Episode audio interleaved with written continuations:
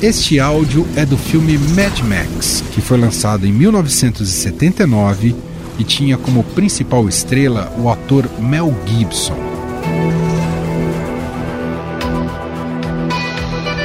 Na película, os personagens vivem em um futuro onde recursos naturais são escassos, como a água, e por diversas vezes enfrentam fenômenos como as tempestades de areia. Nas últimas semanas, a ficção se tornou realidade em algumas cidades do Brasil. O fenômeno já atingiu estados como São Paulo, Minas Gerais, Mato Grosso do Sul, Goiás e Maranhão. E uma nova nuvem de poeira foi registrada no interior de São Paulo neste domingo. As imagens são impressionantes. É possível ver quando a cidade de Catanduva fica coberta pela nuvem escura. Sexta-feira teve em Tupã também. A gente tem visto essas nuvens de poeiras aqui no estado de São Paulo. Isso tem se repetido muito. Embora tempestades como esta sejam registradas em períodos de seca de forma pontual todos os anos, alguns casos recentes, como o da região de Franca e Ribeirão Preto, chamaram a atenção pela proporção, força e frequência.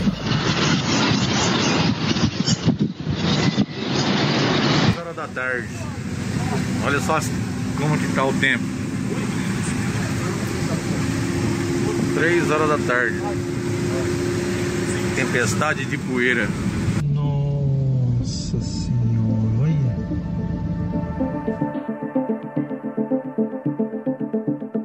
O fenômeno conhecido como Habub é causado por temporais com ventos fortes que, em contato com o solo muito seco, formam uma espécie de rolo compressor de sujeira que pode chegar a até 10 quilômetros de altura. Um relatório do painel intergovernamental sobre mudanças climáticas deste ano já havia demonstrado que episódios como estes se tornaram cada vez mais frequentes e evidentes. Os registros do fenômeno estão relacionados tanto a fatores locais quanto de âmbito mais amplo.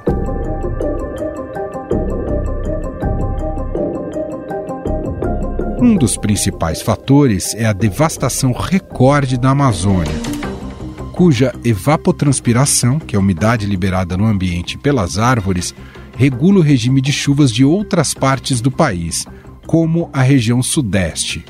O fenômeno também tem impacto na agricultura. Rajadas de vento afetam ainda mais o solo já castigado pela seca, pois remove as camadas mais superficiais, onde está a maior riqueza de nutrientes e microorganismos. Um exemplo é uma estimativa da ONU de 2019 de que a cada 5 segundos o mundo perde uma quantidade de solo equivalente a um campo de futebol e que, neste ritmo, mais de 90% de todos os solos do planeta podem ser degradados até 2050. O mapeamento temático de cobertura vegetal nativa do estado de São Paulo de 2020 aponta que a região atingida é a de pior cobertura vegetal nativa. Em Ribeirão Preto, por exemplo, há apenas 9,2% da original, colocando o município na classe vermelha. Presidente Prudente, que também enfrentou a nuvem de poeira, está em situação semelhante, com 13,3%. Para nos explicar melhor sobre esse fenômeno, suas causas e consequências, convidamos a pesquisadora Mercedes Bustamante, professora de Ecologia da Universidade de Brasília e uma das participantes do grupo de trabalho do IPCC da ONU. Olá, Mercedes, seja muito bem-vinda aqui mais uma vez. Muito obrigada, Emanuel. Um prazer estar aqui conversando com vocês novamente. Bom, que tipo de alerta é possível identificar com esses fenômenos das nuvens de poeira? O que está acontecendo no Brasil, professora? Emanuel, o que a gente viu com esses fenômenos é a convergência de fatores diferentes, né, mas que resultaram depois nessas nuvens de poeira. Né, um período de seca muito extremo. Nós tivemos depois esse período de seca afetando extensas áreas que tinham passado ou por queimadas também em decorrência dessa seca, ou áreas já convertidas com pequena cobertura florestal ou cobertura de vegetação que pudesse proteger o solo. E nesse período de transição de estação, a ocorrência de ventos muito fortes. Então, a, a junção desses três fatores resultou, então, nesse fenômeno né, que nós vimos, que é um fenômeno de erosão do solo, e que levanta, então, essa grande quantidade de sedimentos, de partículas, né, de uma forma realmente bastante impactante. Né? E é algo totalmente isolado, temos que olhar isso para algo isolado que está acontecendo apenas neste ano, sempre acontece ou, ou, ou, chama atenção esse ano porque a intensidade foi maior? É, Manuel, o, o, vento é um fator de erosão, né? É um fator de desgaste do solo e esses, essas nuvens, né? Elas são muito comuns em regiões desérticas ou semidesérticas, né? Esse ano chama atenção efetivamente a, a intensidade do fenômeno e a região onde ele ocorreu.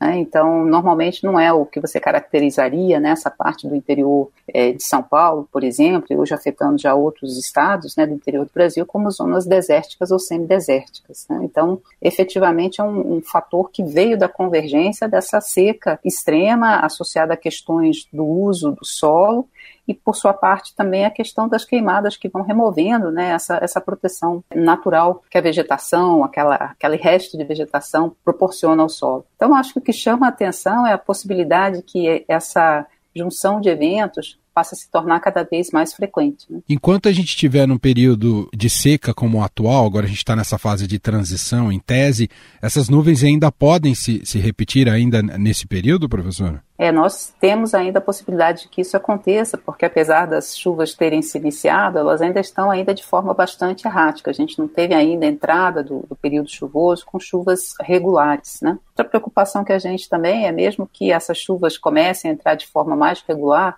elas ainda vão encontrar o solo desprotegido, né? E a gente passa a ter aí um outro fenômeno, né? Em vez de ser esse processo de erosão provocada pelo vento, a gente passa a ter agora um processo de transporte, né, de partículas de solo provocados pela água, né?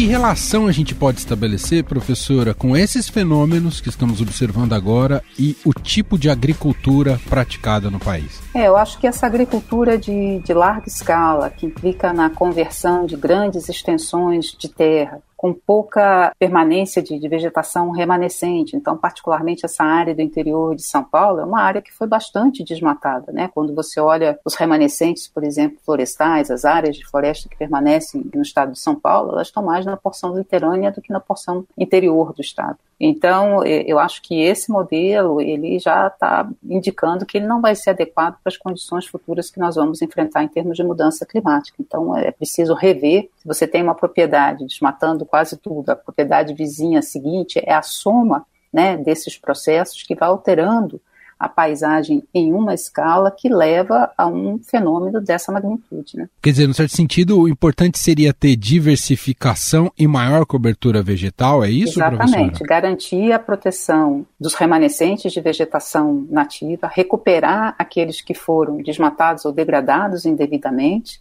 então, é uma região que tem um passivo ambiental, tem áreas a serem restauradas, e também trabalhar, no caso das áreas já abertas, né, que foram incorporadas para a agricultura, com uma diversificação dos cultivos. Né? Então, é essa diversificação da paisagem, onde você tem uma mistura de áreas protegidas, áreas recuperadas, áreas já abertas de usos múltiplos, que vai garantir a resiliência, a capacidade dessas áreas de responder a essas perturbações que vão se tornar mais frequentes. Atualmente, no cenário atual brasileiro, a gente não tem motivos para acreditar nisso, né, professora? Você viaja para o centro-oeste do Brasil, virou tudo um grande campo de soja, não é, professora? É, essa é uma paisagem, como eu comentei com você, Manuel, que eu acho que ela não vai ter mais lugar no futuro, né? Essa ideia da gente ter extensões de monocultura, elas não são mais indicadas para esse futuro que a gente tem de menos disponibilidade hídrica, de temperaturas mais altas e com pouca proteção é, por parte da vegetação natural. Quando a gente olha o próprio Código Florestal, né, Manuel, que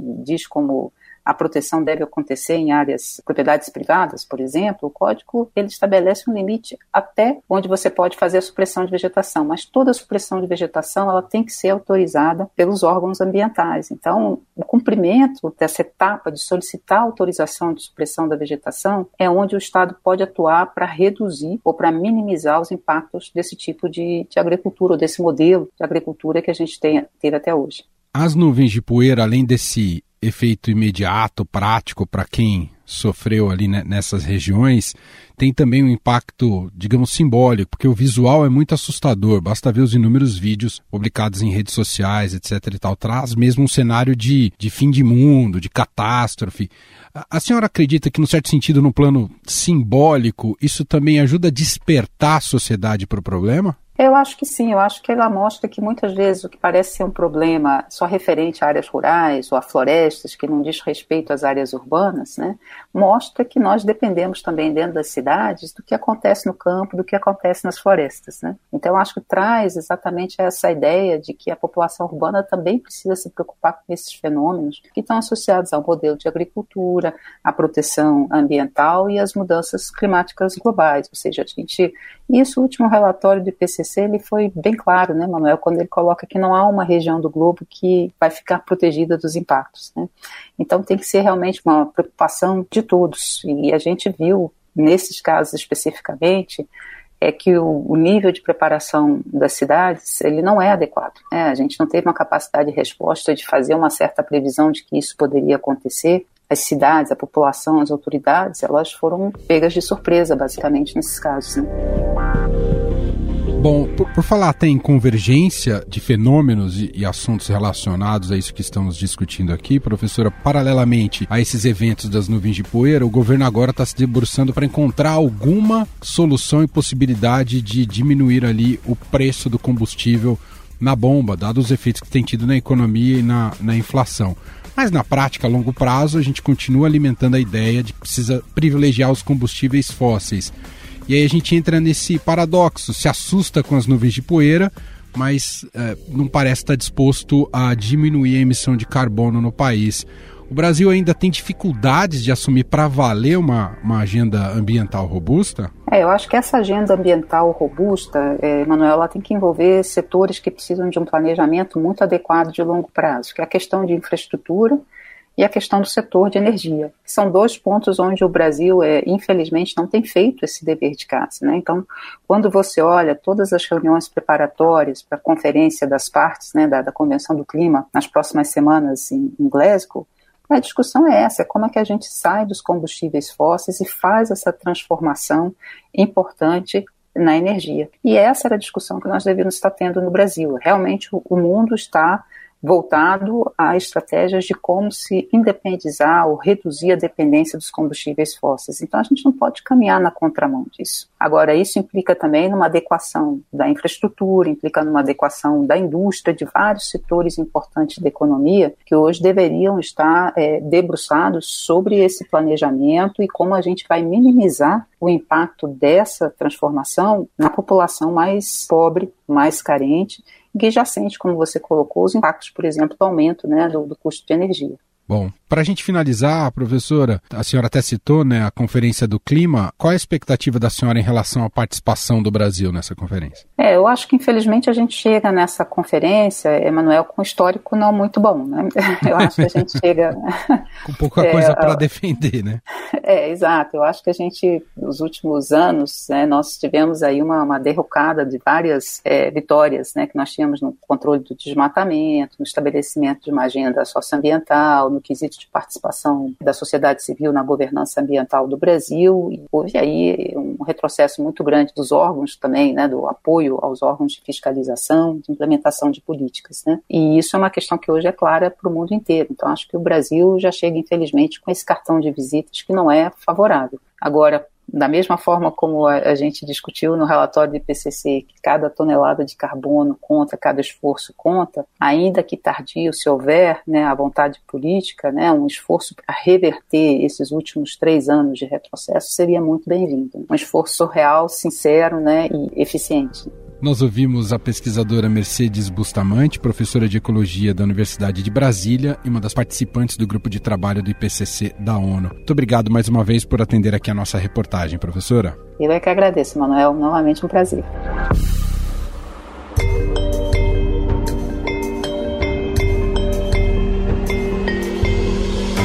Mas além do meio ambiente, as nuvens de poeira podem trazer sérios problemas à nossa saúde.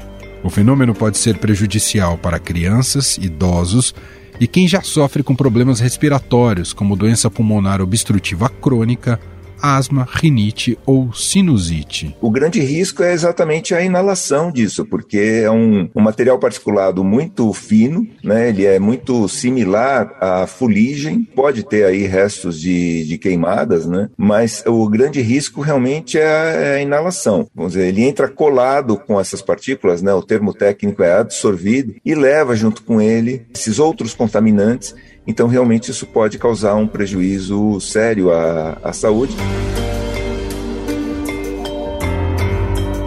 As partículas menores da tempestade de areia que continuam pairando no ar só se diluem quando chove ou são arrastadas por ventos fortes. Elas conseguem, inclusive, atravessar a camada de proteção da maior parte das máscaras faciais, com exceção da N95PF F2. Quando absorvidas em excesso, elas podem gerar crises de asma, insuficiência respiratória, tosse e chiado no peito. Para falar dessas consequências da nuvem de poeira para a saúde, convidamos o médico pneumologista do Hospital Alemão Oswaldo Cruz, Gustavo Prado. Olá, doutor. Muito obrigado por ter aceito aqui o nosso convite. Olá, Emanuel. Olá a todos os ouvintes aí das plataformas digitais do Estadão. Qual é a reação de um médico pneumologista quando vê uma nuvem como aquela, doutor?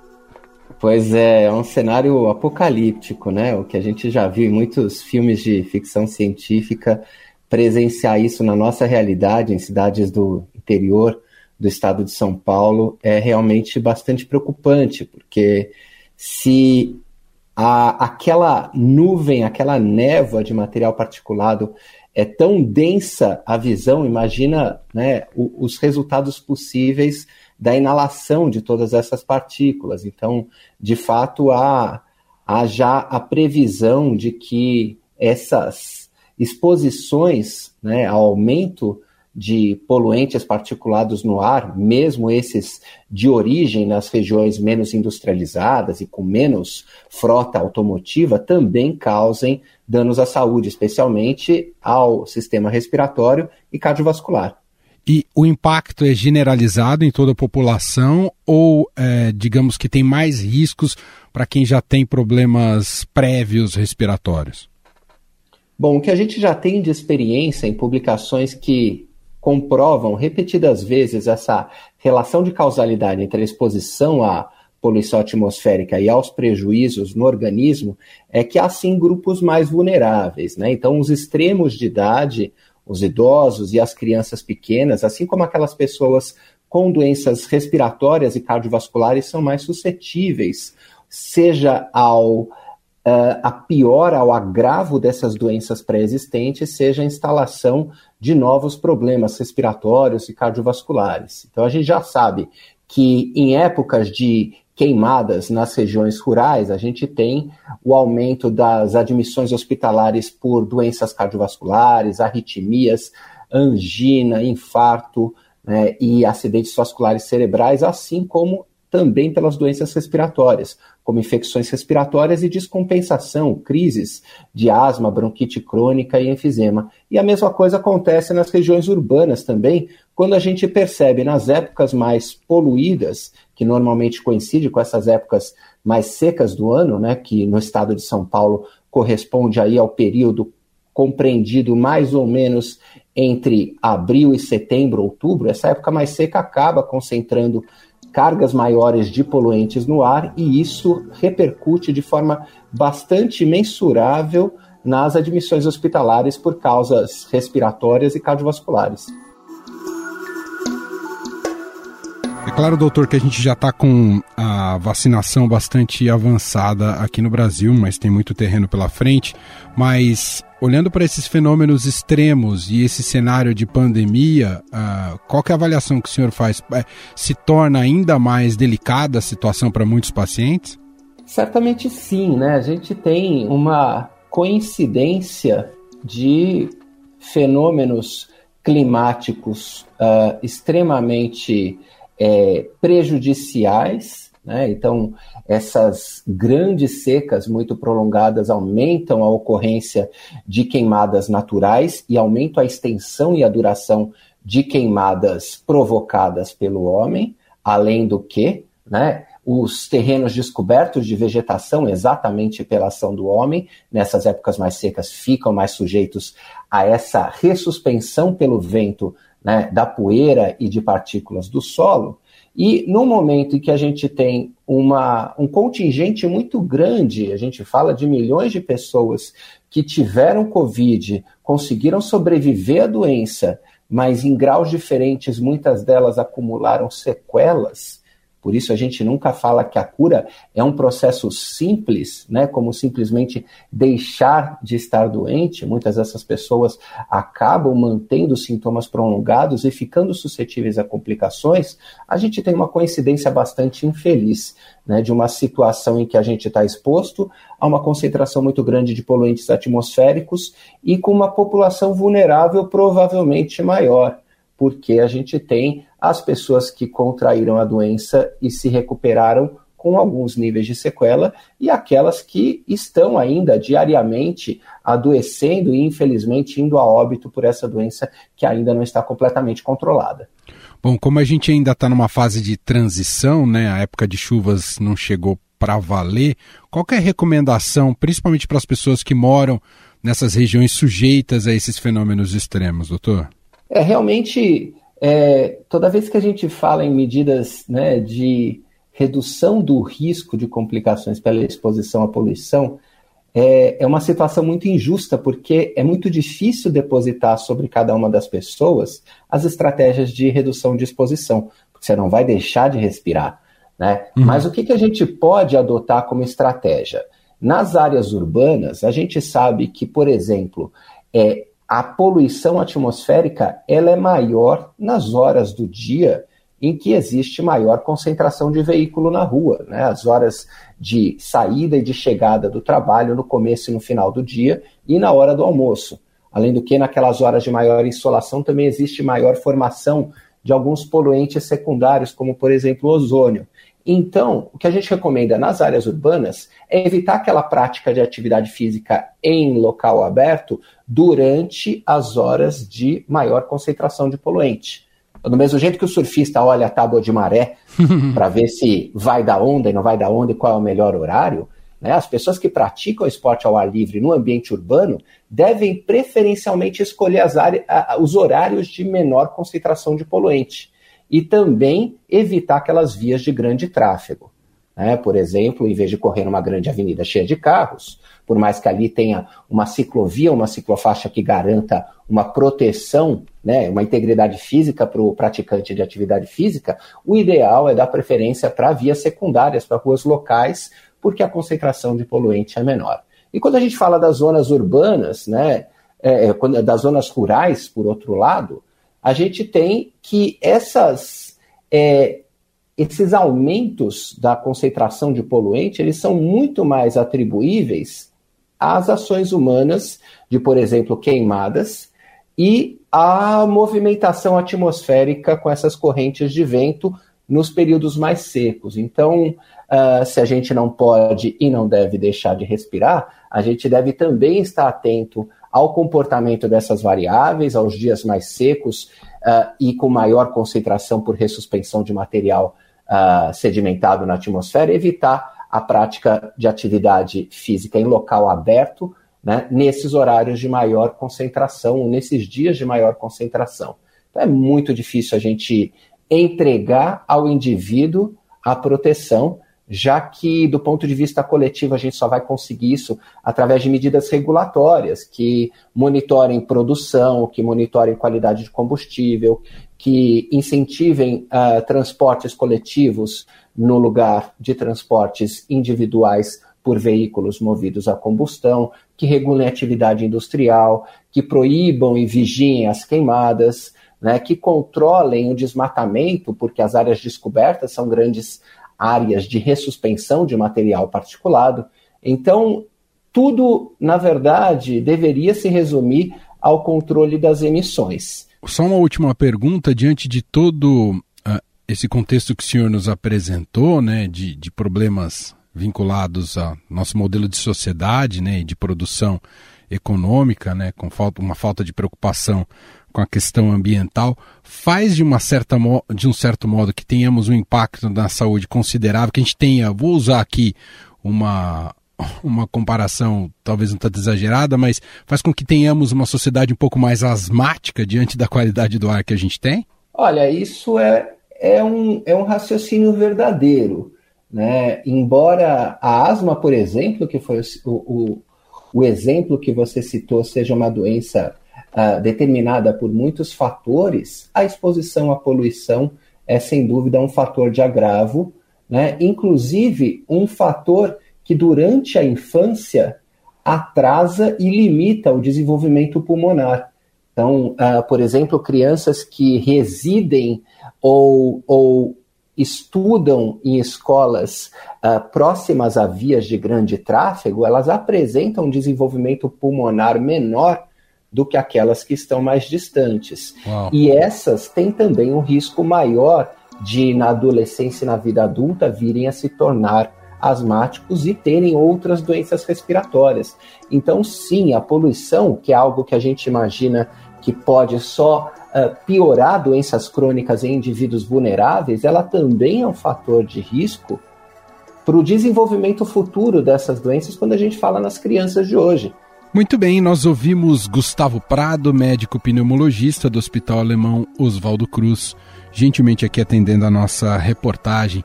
Muito obrigado, viu, doutor, pelos esclarecimentos. Eu que agradeço e sigo à disposição do Estadão e dos ouvintes. E este foi o Estadão Notícias de hoje, quarta-feira, dia 6 de outubro de 2021. Estadão Notícias. A apresentação foi minha, Emanuel Bonfim. Na produção, edição e roteiro, Gustavo Lopes, Jefferson Perleberg e Ana Paula Niederauer. A montagem é de Moacir Biasi e o diretor de jornalismo do Grupo Estado, João Fábio Caminuto. O nosso e-mail é podcast@estadão.com. Um abraço para você e até mais.